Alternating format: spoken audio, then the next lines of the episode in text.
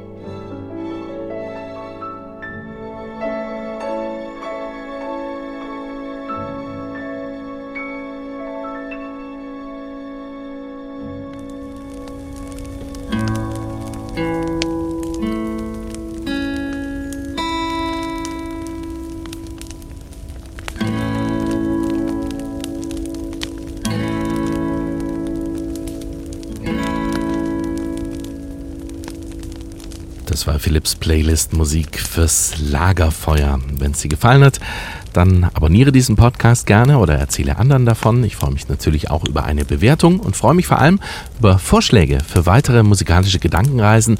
Einfach an playlist.ndr.de. Das ist die E-Mail-Adresse. Ich freue mich ab jetzt auf nächste Woche. Bleib einfach noch ein bisschen am Lagerfeuer sitzen. Einen glücklichen Tag.